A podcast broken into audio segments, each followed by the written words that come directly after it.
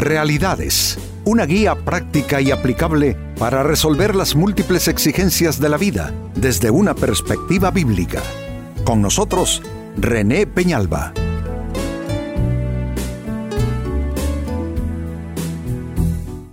Amigos de Realidades, sean todos bienvenidos.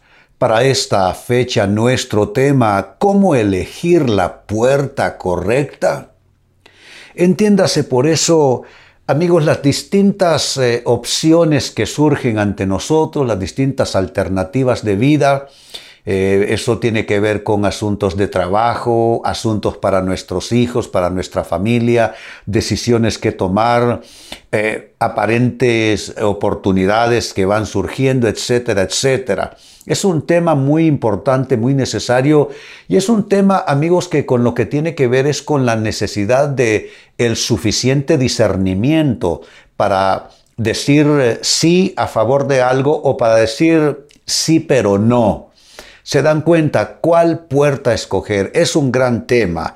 Así es que damos inicio al mismo, cómo elegir la puerta correcta, con la lectura de la segunda carta a los Corintios capítulo 2 versos 12 y 13. Atención, es una decisión que se toma por parte de Pablo en relación a puertas que se abren, pero no hay suficiente paz y confirmación, entonces él toma otra ruta en sus decisiones.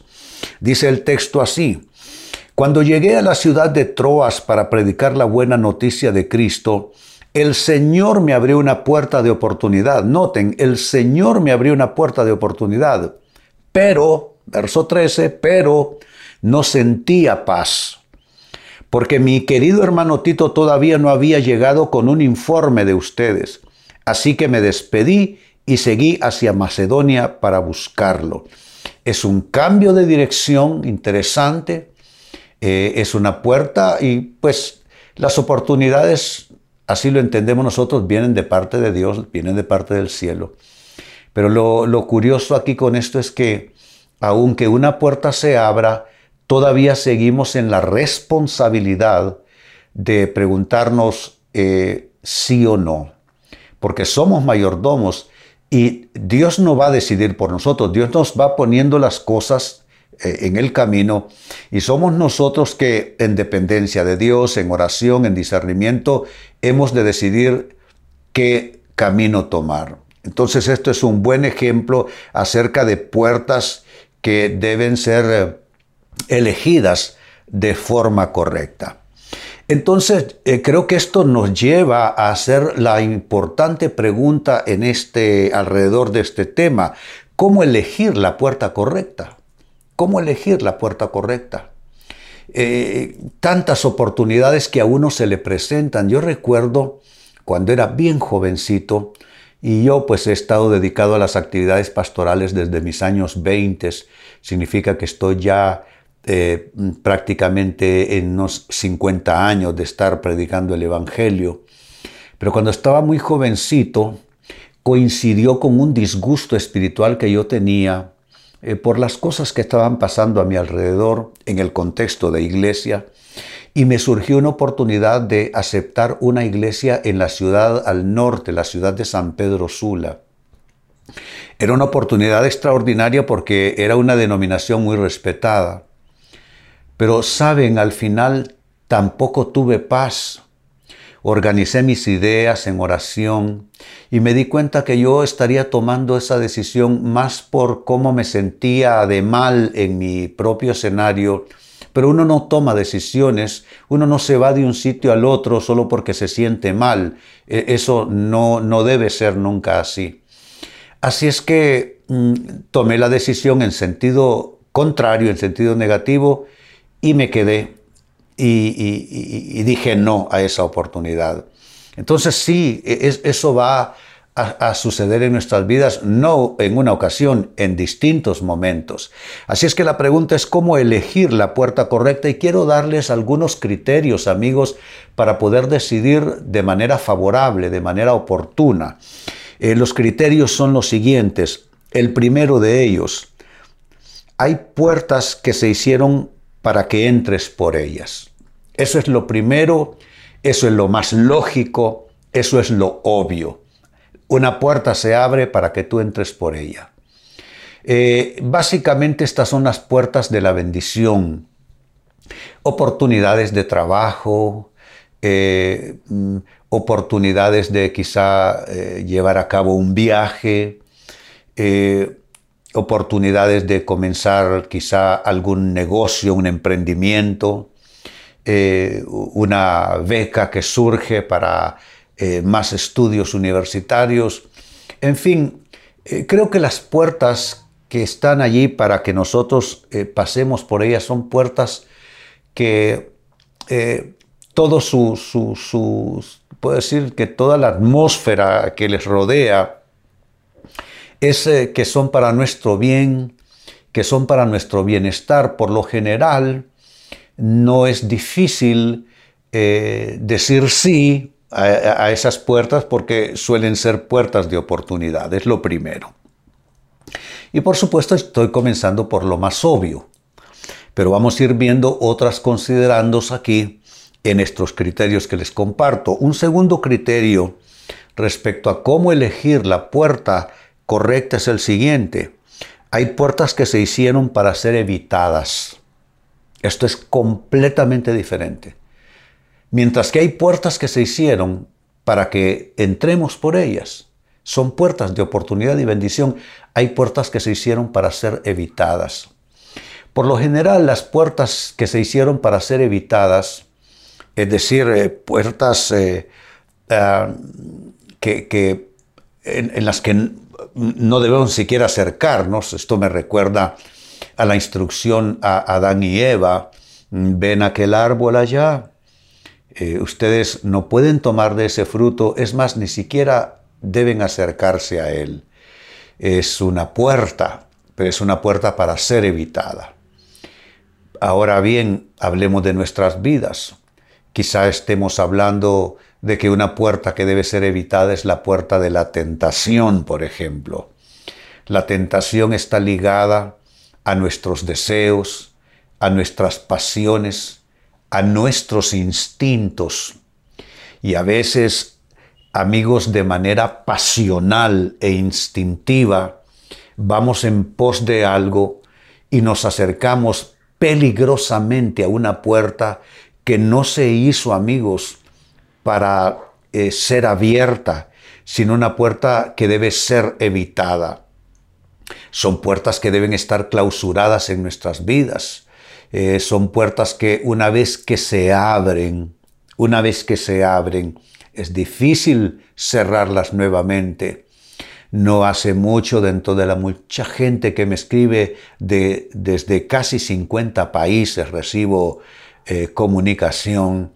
Una persona me dijo, eh, eh, pastor, estoy en una lucha terrible, estoy casi perdiendo mi matrimonio y se debe al vicio de la pornografía que no, he podido dejarlo me siento quebrantado, me siento aturdido, no sé cómo luchar con esto. Claro, abrió la puerta, esa es una puerta que debió estar cerrada, es una puerta que comunica con eh, los, los eh, aspectos de debilidad de una persona.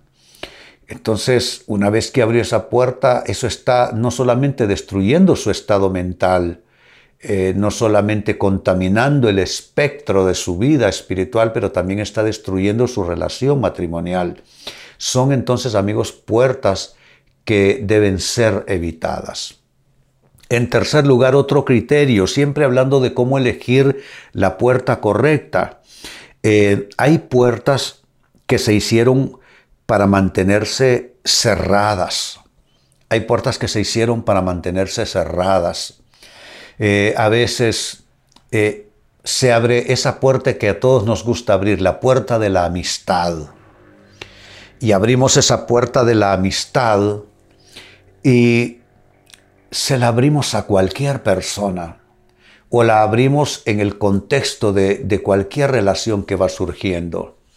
Lo cierto, amigos, es que Gente se acerca a nuestras vidas, algunos de ellos con la intención de hacerse parte de nuestro escenario, pero eh, el asunto con las relaciones interpersonales es el siguiente, amigos. Las, eh, las relaciones algunas son, de, son casuales, otras son relaciones eh, periféricas, son colaterales, no son para profundizarse mucho. Otras relaciones son solo de temporada. Pero nosotros debemos de discernir todo esto y quedarnos con las relaciones, amigos, que son de carácter permanente. Es ahí donde se dan lo que yo he llamado aquí en realidad es relaciones significativas.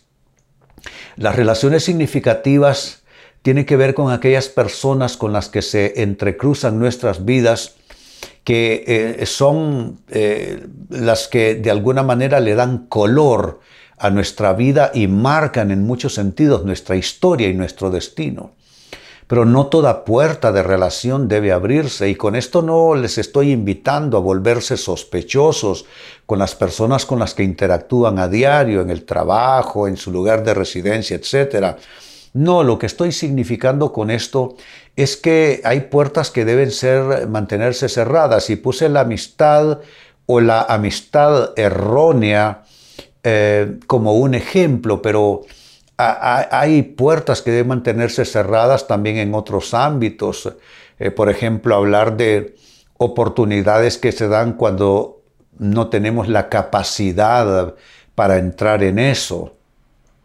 Eh, oportunidades surgen todos los días, pero uno lo primero que se pregunta es, ¿tengo, la, ¿tengo los talentos, los dones, la capacidad, los recursos para esto, para entrar en esto? ¿O solo va a ser una piedra enorme que va a hundir mi barco? se dan cuenta, son puertas que deben, eh, se han hecho para mantenerse cerradas, no para abrirse. Y finalmente, dentro de estos criterios quiero sumar esto también. Hay puertas que se hicieron, escuchen esto, hay puertas que se hicieron para ser destruidas. Por lo general, las puertas que deben ser destruidas son las puertas del pecado y del mal en nosotros los humanos. Los humanos eh, somos perfectibles, es decir, podemos avanzar hacia cierto grado de perfección, pero también somos pervertibles.